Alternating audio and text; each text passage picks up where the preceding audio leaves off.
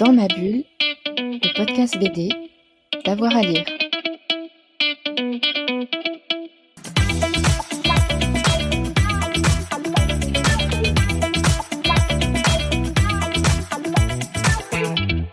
Premièrement, je pense que je conseillerais, le, pour ceux qui n'ont pas encore lu, la, trilogie du dernier Atlas euh, par Gwen Bonneval et Fabien Vellman. Euh, moi, c'est un truc qui m'a beaucoup marqué ces dernières années. J'ai trouvé incroyable ce qu'ils ont fait. Vraiment, euh, je crois que ce qui m'a vraiment plu, ça a été d'ancrer cette histoire euh, légèrement de science-fiction, on va dire, euh, en France et, de venir y mêler des, choses vraiment, vraiment très, très proches de, ce qu'on vit aujourd'hui. j'ai trouvé que c'était un tour de force. Donc, ceux qui l'ont pas encore lu, vraiment, ça a été un de mes coups de cœur de ces dernières années. elle est complète, la trilogie aujourd'hui. En deux, euh, je conseillerais les Contes de la Pieuvre, euh, qui, euh, qui m'ont beaucoup marqué également. Je pense que c'est un des trucs qui m'a le plus plu ces dernières. Et pourtant, quand j'ai démarré avec La malédiction de Gustave Babel, ça m'est tombé des mains au début et je me suis dit, c'est pas pour moi.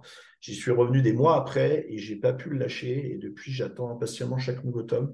Je trouve qu'il y a une poésie là-dedans, une manière d'écrire qui se fait plus, quelque chose de, vraiment unique euh, et, vraiment puissant. Et encore une fois, je crois que ce qui me plaît beaucoup, c'est d'ancrer encore une fois cette histoire légèrement fantastique dans le Paris, euh, qui n'existe plus aujourd'hui, mais dans l'ancien Paris, dans l'ancienne France.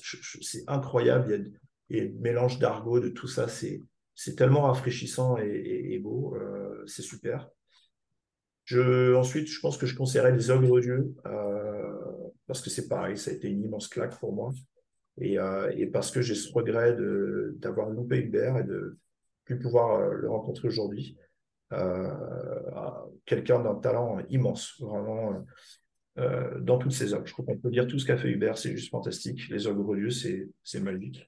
Et, et visuellement, c'est incroyable. Ce noir et blanc est d'une puissance folle, je trouve. Euh, là encore, une poésie d'âme, et puis cette manière qu'Hubert avait de mélanger parfois des, planches écrites, entièrement des textes euh, qui pourraient me rebuter et qui là sont, super. Et puis en dernier, parce que c'est mon coup, on n'en parle jamais assez, pour moi c'est l'un des meilleurs scénarios du moment, c'est Herols et, euh, et les Indes fourbes. les Indes fourbes, c'était encore un super, super truc de sa part, mais on peut lire tout ce qu'il a fait. il n'est pas très présent, je ne sais pas quand j'aurai la chance de le rencontrer, il n'est pas sur les réseaux, il se fait très discret et pourtant je trouve que c'est quelqu'un qui est vraiment pour moi, il est là-haut. Hein. Il est dans le panthéon des, des, vraiment des grands écrivains. Voilà.